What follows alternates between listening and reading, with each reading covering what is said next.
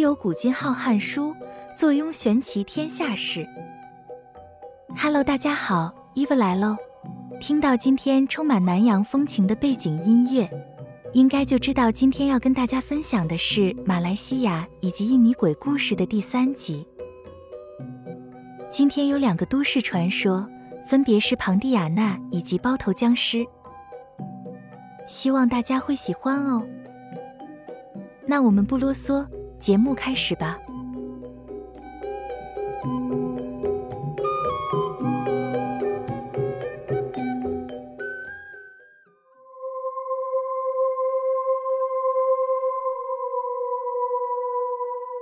Pontianak 庞蒂亚纳是马来社会里名气最高的鬼，据信是由孕妇死了变的。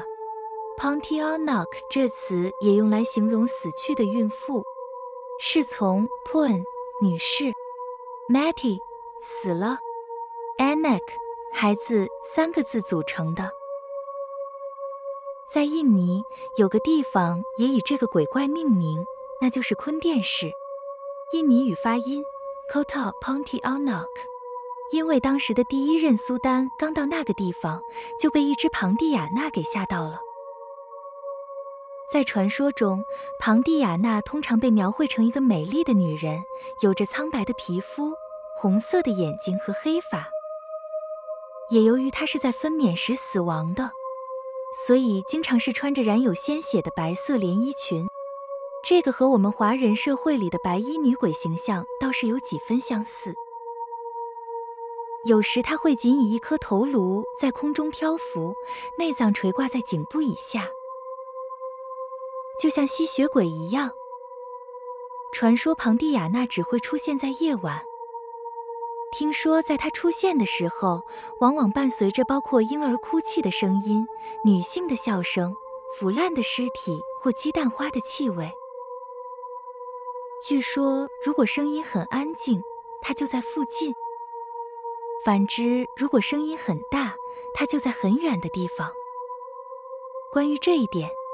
伊娃知道这个跟一般的物理现象不一样，不过传说就是传说，我们不妨用民俗角度以及乡野奇谈的角度来看会好些。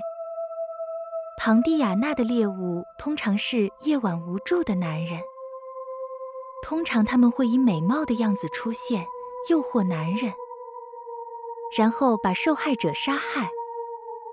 当他们准备进食时，丑陋的脸孔还有满嘴尖细的獠牙就会出现了。庞蒂亚娜喜欢把受害者的内脏用尖利的指甲从肚子里挖出来，然后啃食受害者的内脏，杀死受害者。如果受害者在他附近的时候睁开眼睛，庞蒂亚娜就会把他们的眼睛从头上吸出来。写到这里，伊娃个人真想知道这个庞蒂亚娜当初是有受到多大的委屈，才会变得这么残忍而且血腥呢？如果知道的朋友，欢迎您告诉伊娃哦。据说庞蒂亚娜可以通过干净衣服的气味找到猎物，因此在马来西亚，人们晚上都不会把衣服挂在屋外。据说白天庞蒂亚娜的灵体就驻留在香蕉树中。根据民间传说，可以通过将钉子钉入脖子或颈背来抵御庞蒂亚娜，这样会让她瞬间又变回一位美丽的女人。这个倒是很妙的一个除灵的方式。在二零一零年八月间，曾经有一段影片记录了马来西亚警察在彭亨州文东市追捕庞蒂亚娜的过程，但可惜没录到庞蒂亚娜的全貌。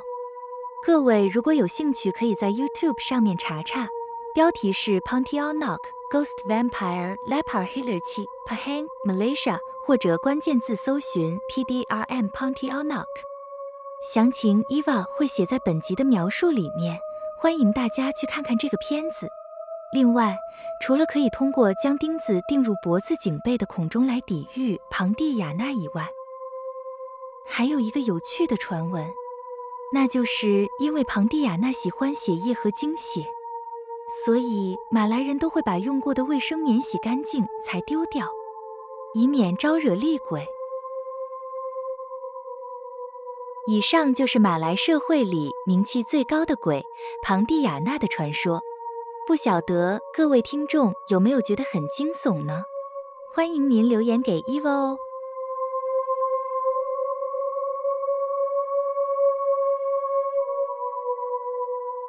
现在要介绍的是在马来西亚以及印尼都很有名的鬼怪，名字叫波中，在印尼语中就有裹尸布的意思。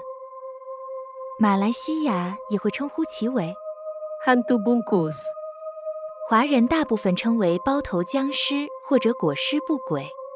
它的外形和埃及的木乃伊蛮像的。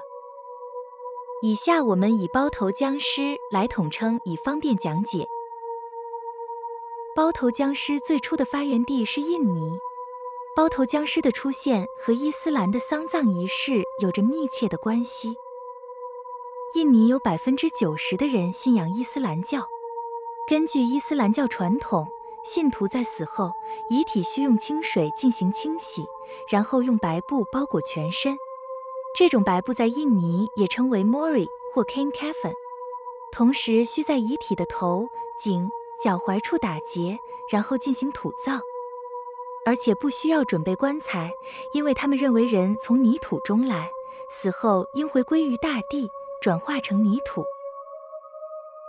据说死者的灵魂会在阳世停留四十天，四十天后需要把尸体上的结解开，灵魂才能离开阳世。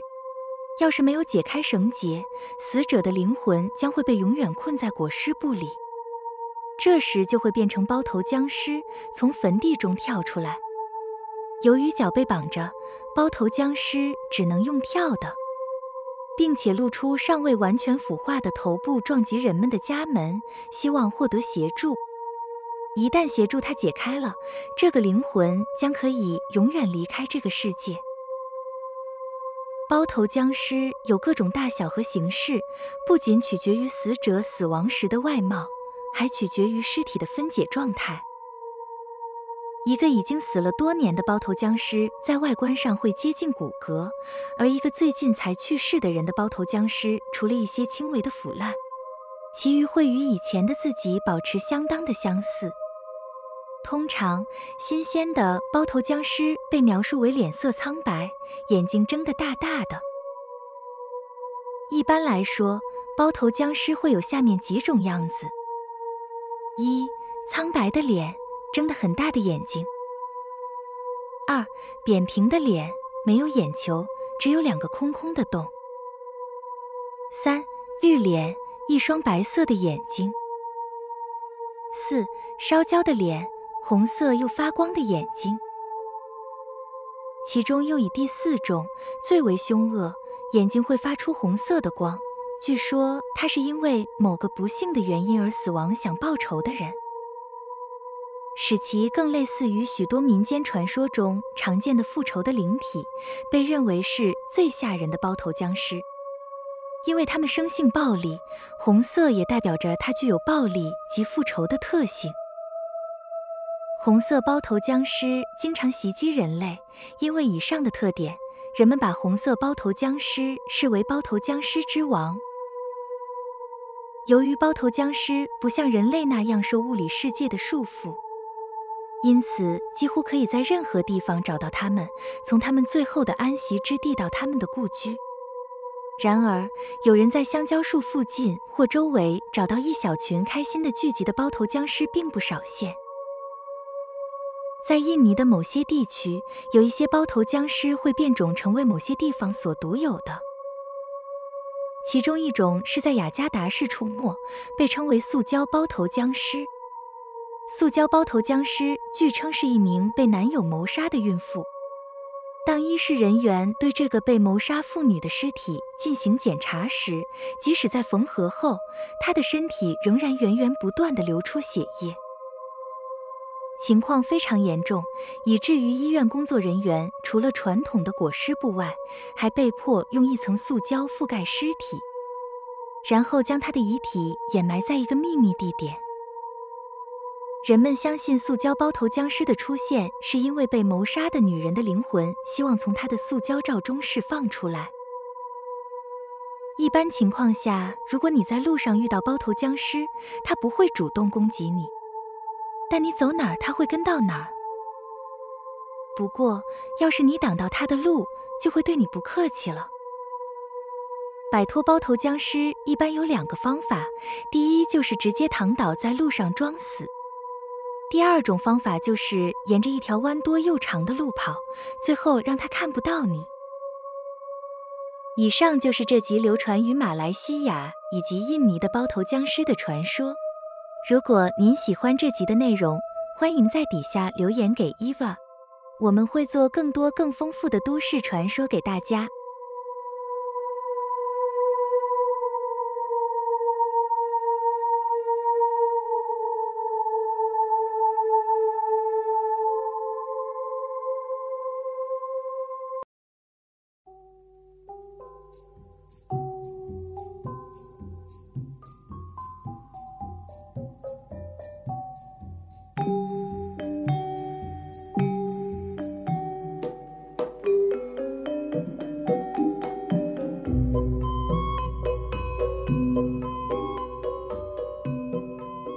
今天分享的两个马来西亚以及印尼的都市传说，不晓得你们觉得怎么样呢？有任何恐怖的鬼故事，也可以写信或留言告诉我们哦。今天的节目就到这边，如果喜欢悠游玄奇的话，麻烦您点赞或是点五颗星、订阅以及分享哦。您的小小动作将会是伊娃继续创作的动力哦。那么我们下次见，拜一个拜。